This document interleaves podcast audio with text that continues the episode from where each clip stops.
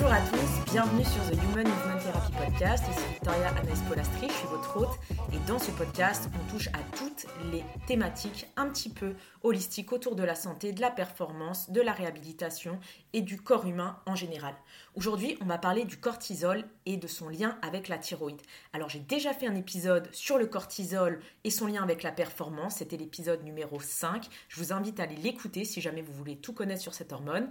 Aujourd'hui, je ne vais pas revenir sur ce qu'est le cortisol, je ne vais pas revenir sur le détail de cette hormone qui est cruciale pour le corps humain, mais je vais rentrer directement dans son impact avec la thyroïde. Donc si vous ne savez pas ce qu'est le cortisol, si vous avez raté l'épisode 5, je vous invite à aller l'écouter. C'est un long épisode, il fait 45 minutes, mais dedans je donne énormément de clés et d'informations pour comprendre l'importance de cette hormone et de ses dysfonctionnements pour la santé, pour la performance. Donc aujourd'hui, on va vraiment parler plutôt de son lien avec la thyroïde parce qu'on va voir que les deux sont très connectés.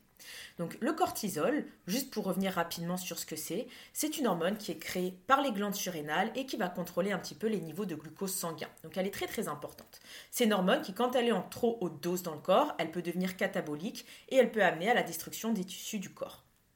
Elle a aussi un rôle sur la mémoire, elle a un rôle sur la fonction immunitaire, mais ce qu'on oublie, c'est qu'elle a aussi un rôle sur la thyroïde. Quand on a un excès de cortisol, on va avoir une suppression, une diminution de la TSH, qui est une hormone qui va, stimuler la production d'hormones thyroïdiennes.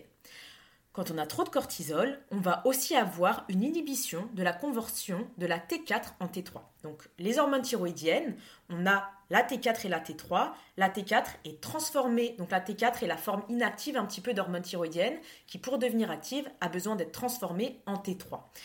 La TSH, c'est ce qui signale au corps de produire ces hormones thyroïdiennes. Donc la TSH signale au corps de produire de la T4 qui ensuite est convertie en T3 pour devenir active au niveau des récepteurs euh, à hormones thyroïdiennes.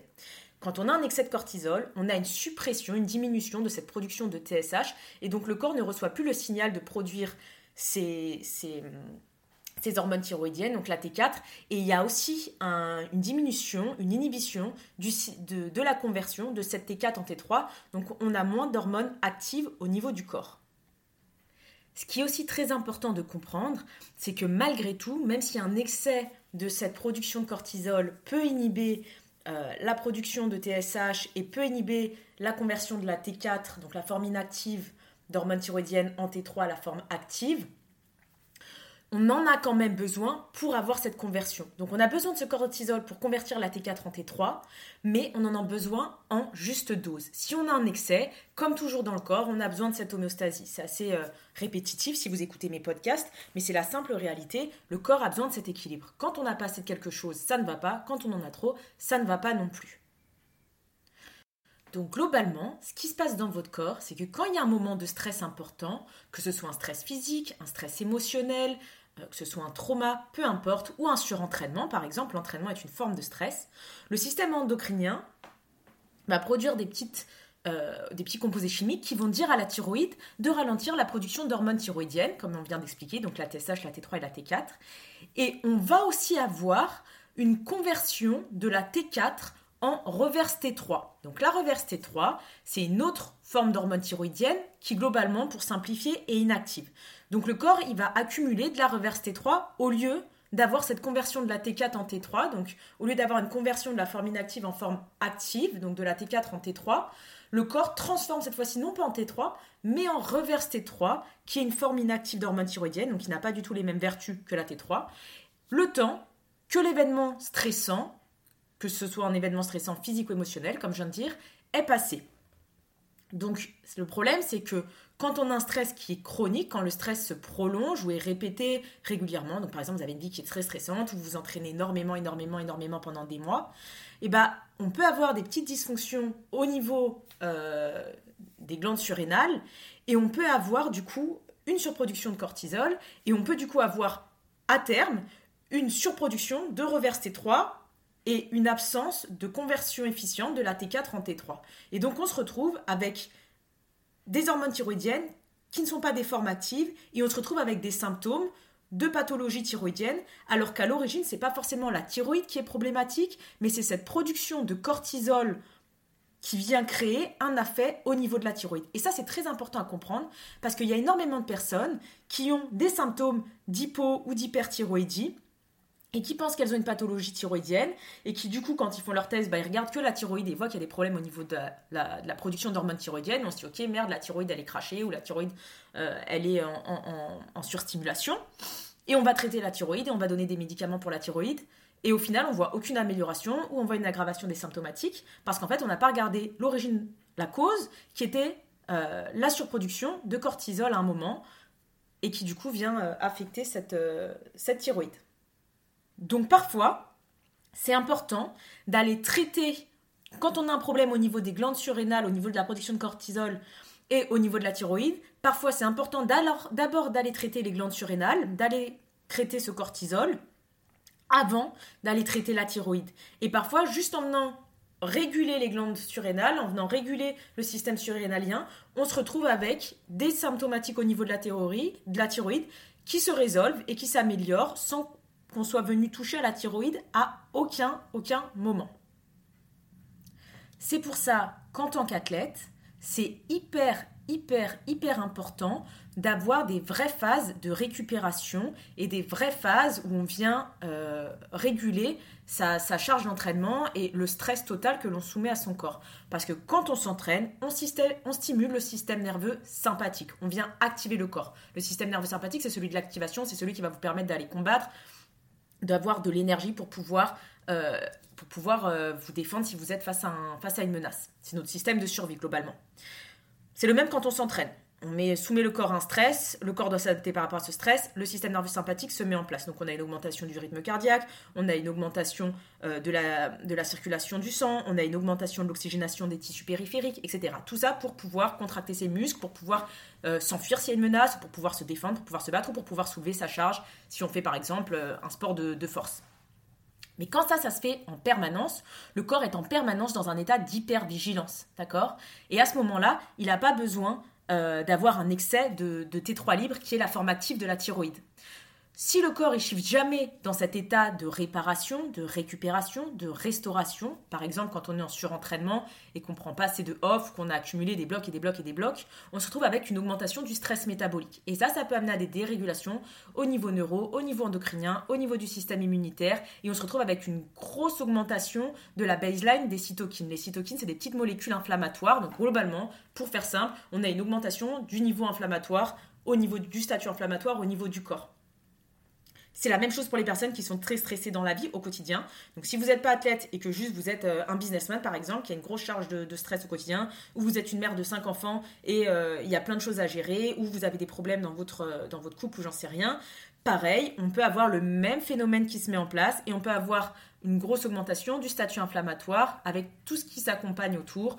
On peut avoir du coup une diminution de la production d'hormones thyroïdiennes, une diminution des hormones anaboliques, une baisse de la libido, une augmentation de la résistance à l'insuline, une diminution de la production d'hormones euh, sexuelles type testostérone, etc. Donc c'est très important de moduler son stress, de moduler son stress physique, son stress émotionnel, parce que ça, ça va jouer sur le cortisol. Et quand on a une dérégulation du cortisol, on a une dérégulation de la thyroïde au niveau de la T4, au niveau de la TSH, puis de la T4, puis de la T3. Et on se retrouve avec des problématiques au niveau euh, global, au niveau général, parce que bah, tout est lié vraiment dans le corps. Il y a une, il y a une interrelation, il y a une interaction entre tous les systèmes et les systèmes ne sont pas isolés les uns des autres. Donc il n'y a pas un système surrénalien avec un système thyroïdien, avec un système immunitaire. Non, tout est corrélé entre eux. Dès qu'il y a un système qui merde, on a une boucle en rétroaction au niveau des autres systèmes. Mais c'est aussi la magie de la chose. Dès qu'on vient réguler un système, on a un effet de ricochet, de ruissellement sur tous les autres systèmes du corps. Donc parfois, tous nos systèmes sont flingués, on se dit merde, il n'y a rien qui va, mais en fait, on vient juste réguler un système, et en régulant un système, on a tout qui booste très très très rapidement. Donc c'est aussi le côté positif, c'est que parfois on peut avoir des cas euh, de crash extrême, et on peut avoir des améliorations euh, euh, drastiques très rapidement. Donc maintenant, pour ceux qui peuvent se demander, mais quelle est l'importance d'avoir une thyroïde qui soit régulée en tant qu'athlète? Ou en tant que sédentaire, peu importe, parce que c'est important pour tout le monde. Il y a des personnes qui peut-être n'ont aucune idée de ce à quoi la thyroïde est importante. Donc déjà, il faut savoir qu'une fonction thyroïdienne euh, optimale est très importante pour tout ce qui est lié à la tolérance au glucose. Donc l'hormone thyroïdienne, elle va influencer le rythme auquel l'intestin va absorber le glucose et va l'absorber au niveau des cellules. D'accord? Donc si on a un dérèglement au niveau de la thyroïde, on peut avoir une problématique pour venir absorber ce glucose. Le glucose, très important en tant qu'athlète, d'avoir nos cellules qui soient bien remplies en glucose. Si vous avez déjà fait euh, un cut avant une compétition et que vous avez complètement euh, fait une déplétion de vos glucoses, vous savez qu'au niveau de l'énergie, sous vos barres, c'est pas optimal. Donc très très important pour cette fonction-là. Ça vient aussi jouer énormément si jamais vous cherchez à contrôler votre poids au niveau de la, prise de poids. Donc quand on a une insuffisance d'hormones thyroïdiennes, on se retrouve avec euh, souvent une tendance à prendre du poids, une difficulté à perdre du poids. Donc ça peut être très difficile de gérer un cut quand on a un dérèglement à ce niveau-là, ou au contraire à prendre de la masse musculaire quand on a une surproduction d'hormones thyroïdiennes. On a tendance à faire, euh, à, faire de la perte de masse musculaire et de la perte de masse grasse aussi, mais du coup on perd partout et c'est très difficile de venir, euh, de venir construire sur ça parce que bah, on a beau augmenter ses calories, il euh, n'y a aucune absorption qui se fait. On, a un métabolisme qui est trop élevé par rapport, euh, à l'apport la, énergétique qu'on a. Mais il n'y a pas qu'une fonction au niveau de la partie un petit peu métabolique et au niveau de la partie euh, glucose. On a un impact de la thyroïde sur toutes les fonctions musculosquelettiques, cardiaques, sur la performance pulmonaire et sur tout l'axe neurophysiologique.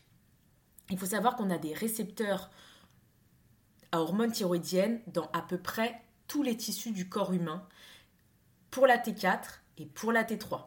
Donc s'il y en a sur tous les tissus du corps humain, ou quasiment tous, ça veut dire que c'est très important. Ça veut dire que quasiment tous les tissus du corps humain ont un bénéfice à recevoir ces hormones thyroïdiennes pour une fonction X ou Y.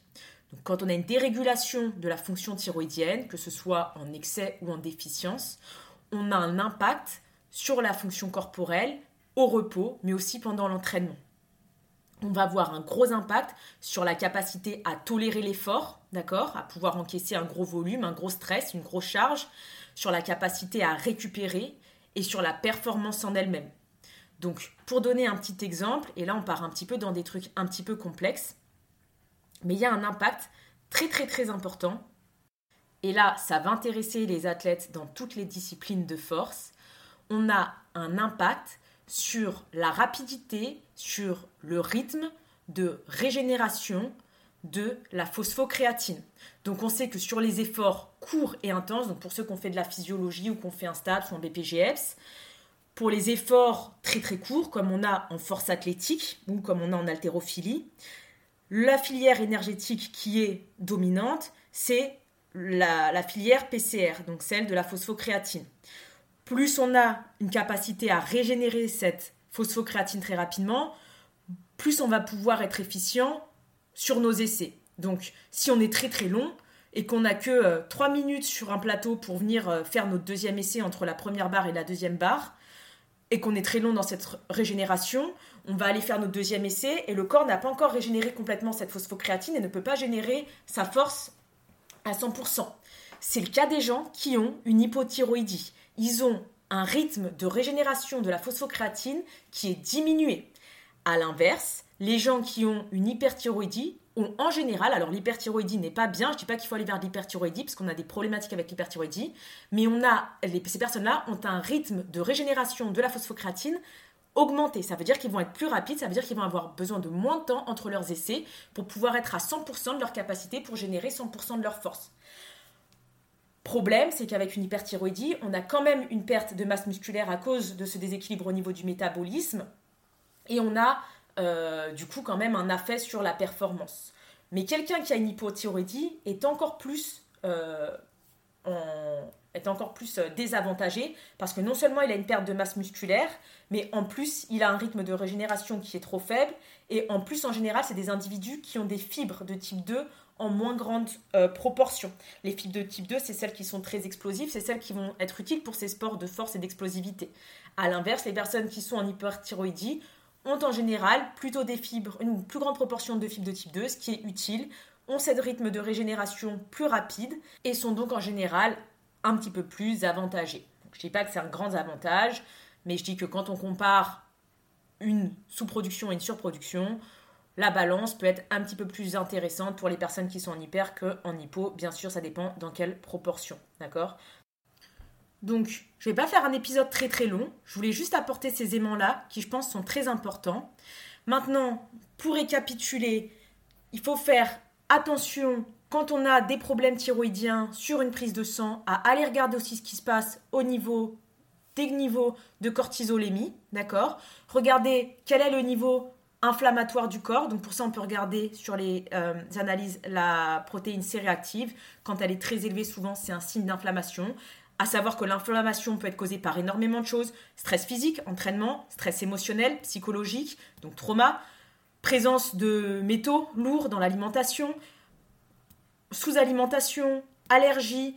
Toutes ces choses-là vont créer, euh, ont augmenté l'inflammation dans le corps. Quand l'inflammation est augmentée, on a souvent un problème et une dérégulation au niveau des hormones thyroïdiennes.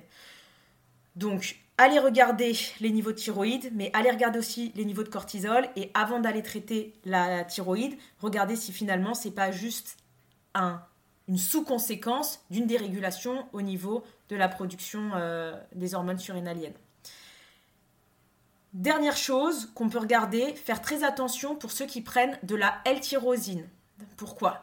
La L-tyrosine engendre une hausse de l'adrénaline. Donc je sais que pour l'entraînement, par rapport à la dopamine, on en a déjà parlé un petit peu avec Flo, euh, mon conjoint qui fait aussi des podcasts, la L-tyrosine peut être intéressante pour les personnes qui cherchent à booster un petit peu leur dopamine et a plein de vertus importantes. Et il y a pas mal de compléments euh, euh, sportifs qui contiennent de la L-tyrosine. J'en prends par moment. Mais la L-tyrosine augmente l'adrénaline, quand on a une augmentation de l'adrénaline, on a une augmentation de la production de cortisol, comme si on était face à un état de stress, d'accord? L'adrénaline est aussi stimulée dans une période de stress, donc on a le même effet au niveau de la, hausse du cortisol, et ça, ça peut être désastreux, parce que si on prend des grosses doses de L-tyrosine en permanence, qu'on stimule tout le temps son adrénaline, et que du coup on a une surstimulation de la production de cortisol en permanence, on se retrouve avec encore une spirale négative, alors qu'au départ, on a peut-être cherché à juste faire quelque chose de, positif en cherchant à booster un petit peu euh, ces taux de dopamine avec un apport de L-tyrosine. Donc si vous ne connaissez pas l'impact de euh, la L-tyrosine sur la dopamine, vous pouvez aller regarder les posts de mon conjoint Flo Blanc, Florent Blanc. Euh, on a une chaîne qui s'appelle The Strength for Education, mais je pense que les posts sont sur, sa page Instagram. Donc vous pouvez aller, aller checker ça. Je pense que j'ai fait le tour de la question. Je pourrais prendre un petit peu plus de temps pour aller euh, dans les détails sur la thyroïde, mais ça fera peut-être l'objet d'un autre épisode.